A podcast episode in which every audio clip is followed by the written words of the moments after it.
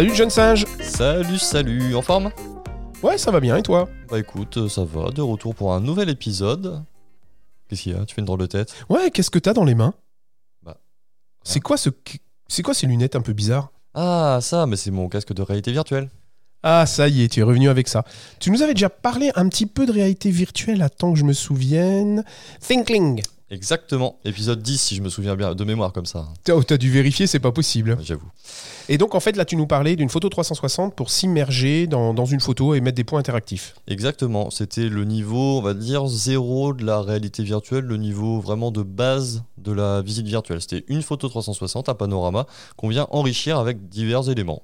Voilà, Et- comme une image interactive, mais en 360. Et aujourd'hui, tu vas nous faire monter une marche, on va passer au niveau 1. Exactement, on va passer au niveau 1 et je vais vous parler d'un outil que j'utilise, enfin que j'ai utilisé très longtemps quand j'ai commencé la réalité virtuelle pour une simple et bonne raison et j'y reviendrai quand je parlerai des avantages, c'est qu'il est entièrement gratuit puisqu'il est open source et c'est un outil qui permet de réaliser des visites virtuelles qui s'appelle Marzipano.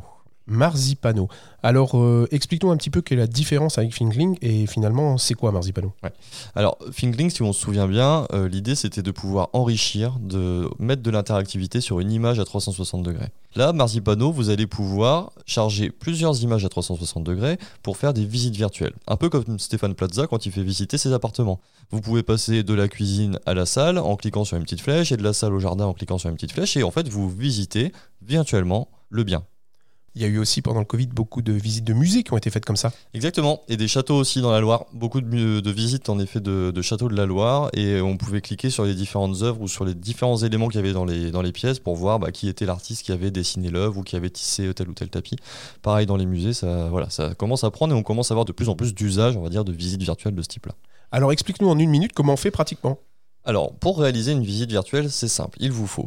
Ça fait un petit peu recette de cuisine, mais bon. Ouais, c'est clair. Euh, déjà, il vous va vous falloir des photos à 360 degrés. Ça, c'est quand même encore un petit peu le truc dont tu nous as pas expliqué. Tu, tu pourrais pas nous dire une fois si on peut en faire euh, avec juste un appareil photo euh, Alors si, euh, je vais le garder pour un prochain podcast. D'accord. Mais on, on reviendra sur tout ça, comment réaliser des photos 360. Mais gardez en tête qu'il y a plusieurs méthodes pour faire. Et aujourd'hui, vous pouvez acheter ou même louer, si vous ne souhaitez pas acheter, euh, des appareils photo à 360 degrés à des prix assez abordables. Les prix commencent vraiment à baisser. En général, tout ce qui se passe aujourd'hui dans la réalité virtuelle, les prix ont tendance à baisser. On n'est plus sur les prix qu'il y avait il y a quelques années, que ce soit les casques ou les appareils photo. Donc vous pouvez vous procurer un appareil photo et tout simplement prendre une photo à 360 degrés. Ok, j'ai les photos à 360 degrés. Ensuite, qu'est-ce qu'il faut? Ensuite, une fois que vous avez votre photo, euh, il va falloir que vous euh, la chargiez tout simplement sur un logiciel pour pouvoir en faire quelque chose. Et là, le logiciel dont je vais vous parler aujourd'hui, Marzipano, il va vous permettre finalement de euh, récupérer les photos 360 et de venir les enrichir. Et en fait, tout simplement de créer votre voyage, votre visite virtuelle d'une photo à une autre et de venir enrichir en mettant une petite surcouche d'interactivité. Par exemple, bah, si je suis dans une photo, je sais pas moi, dans une salle de classe et qu'il y a un tableau vert, bah, je vais pouvoir mettre un point d'interaction sur le tableau vert. Et quand je vais cliquer, ça va me dire bah, ceci est un tableau vert. Bon voilà, une interaction un peu nulle là, mais vous comprenez l'idée. Ok, donc on met les photos, on met les points d'interaction, et puis après, comment je diffuse ça à mes apprenants Alors, il y a plusieurs façons, et c'est ça qui est intéressant avec Marzipano. Vous avez deux façons de l'utiliser. La première, c'est que vous allez, euh, une fois que vous avez fini votre expérience, vous allez récupérer un ce qu'on appelle un package HTML, en gros un, gros- un gros dossier qui contient euh, à la fois vos photos, mais aussi toutes les interactions que vous avez mis en place dans le logiciel.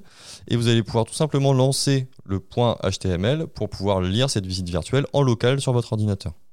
Alors ça, ça veut dire que vous n'allez pas pouvoir la mettre à disposition de vos étudiants si vous êtes en distanciel. En revanche, si vous voulez la mettre en ligne, il va vous falloir un serveur. Et donc là, vous allez uploader, c'est-à-dire charger votre dossier et votre package HTML sur un serveur. Et vous allez pouvoir récupérer une URL pour accéder à votre source. Ok, je vais rester sur l'outil, mais je suis pas sûr que ce soit si facile que ça à faire, ça, si? Oh bah aujourd'hui c'est pas si compliqué que ça. Un serveur c'est globalement le même principe que quand vous hébergez un site web. hein. Donc euh, euh, si vous avez un site web, imaginons que vous êtes auto-entrepreneur, vous avez un site web, vous hébergez votre site web quelque part.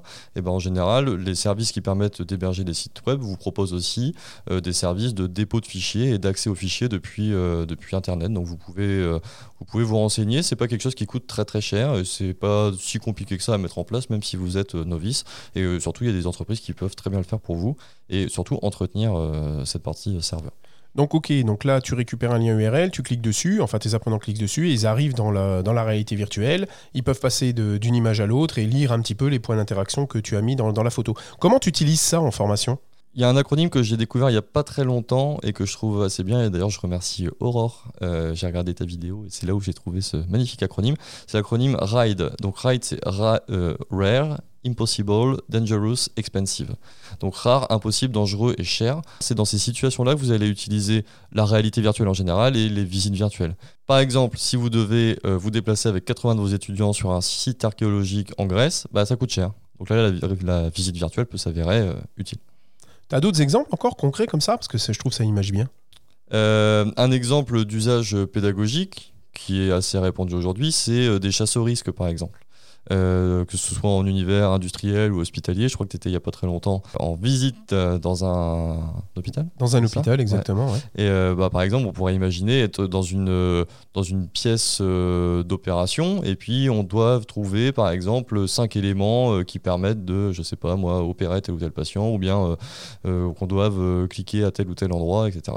Et c'est clair que rentrer dans une salle d'opération, bah, c'est pas possible. hein. Dès que vous rentrez, vous... la salle doit être lavée complètement. Donc effectivement, c'est. Alors ce sera quoi dans ton acronyme La salle d'opération Euh, bah rare, je pense. Rare? Ouais, ok, Ouais. rare, c'est bon. Ouais. Ok, j'ai tout Ou- compris. Ou dangereux si tu rentres sur un bancard, mais bon. Ouais. Ok, j'ai tout compris, j'ai tout compris. Alors avantages, inconvénients, euh, astuces. euh, Comme tu l'as dit au début, hein, là on a monté un petit peu d'une marge, donc on est sur un outil qui est quand même pas des plus simples d'utilisation, même s'il est bien fait, assez ergonomique, et on s'y retrouve quand même assez rapidement. L'avantage c'est qu'il est entièrement gratuit. Donc ça c'est quand même pas mal, c'est-à-dire que vous pouvez vous initier assez facilement aux visites virtuelles finalement. C'est simple à utiliser? Bah, c'est pas très compliqué à utiliser. En fait, vous allez récupérer vos photos 360 degrés depuis votre appareil photo, mais il y a d'autres moyens de faire des photos 360, j'en parlerai, notamment avec des smartphones, même si la qualité n'est pas la même, mais bon, on y reviendra sur un prochain épisode. Donc vous allez charger vos photos 360 degrés, Euh, elles vont tout simplement s'afficher à l'écran et vous allez pouvoir mettre des points d'interaction. Il y a deux types de points d'interaction, soit des points d'interaction texte.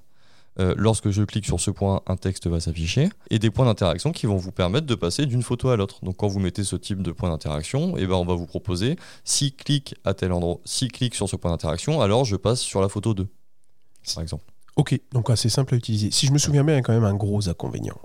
Alors ouais, le, le gros inconvénient, c'est qu'il n'y a pas de fonction de bookmarking. Alors je m'explique. Quand vous avez commencé à réaliser votre expérience virtuelle donc sur votre navigateur, hein, c'est un site web, je vous mettrai le lien sur, le, sur notre site web rendez-vous interdigital.com, quand vous avez commencé à designer votre expérience, en fait, elle va pas se sauvegarder. Donc, si vous avez un bug d'internet, si euh, votre onglet euh, se ferme, euh, je ne sais pas pour quelle raison, ou si un pigeon mange le câble internet à la sortie de chez vous, Ouais, ou simplement si tu veux la modifier une fois que tu l'as créée. ou si tu veux la modifier une fois que tu l'as créée, en effet, et ben c'est tout simplement impossible. Donc pour alors ouais, le gros Ça, avantage c'est que même- c'est gratuit et forcément il y a des inconvénients. Même un petit inconvénient. Voilà. c'est un petit inconvénient. Mais quand même, ça vous permet de mettre un doigt sur le niveau 1 euh, des visites virtuelles. Et moi, je trouve ça pas mal. C'est 100% gratuit. Vous pouvez aller voir, vous pouvez tester. Et ça va déjà vous familiariser avant de passer, pourquoi pas, sur des logiciels plus complexes dont je parlerai dans quelques mois quand vous vous serez toutes et tous familiarisés sur ce niveau 1. Merci Clément, est-ce que tu as quelque chose à rajouter? Non, je crois que je n'ai rien à rajouter. Je crois que j'ai tout dit. Euh... Ouais, je crois que j'ai tout dit. Bon, excusez le jeune singe, il est un petit peu long sur ce sujet, mais ça le passionne et il est passionnant, il faut le dire. Donc tu nous as promis quand même la prochaine fois d'arriver à tirer, à prendre des photos euh, en 360 avec son smartphone. Donc j'attends un de ces épisodes-là. hein. Alors oui, avec son smartphone, et je vous donnerai aussi d'autres euh, techniques. Eh ben, ça m'intéresse beaucoup. Merci. Clément. Et on se retrouve bah, un petit peu partout sur les réseaux sociaux, sur notre site internet. Clément, à très bientôt. À très vite. Ciao, ciao. Bye.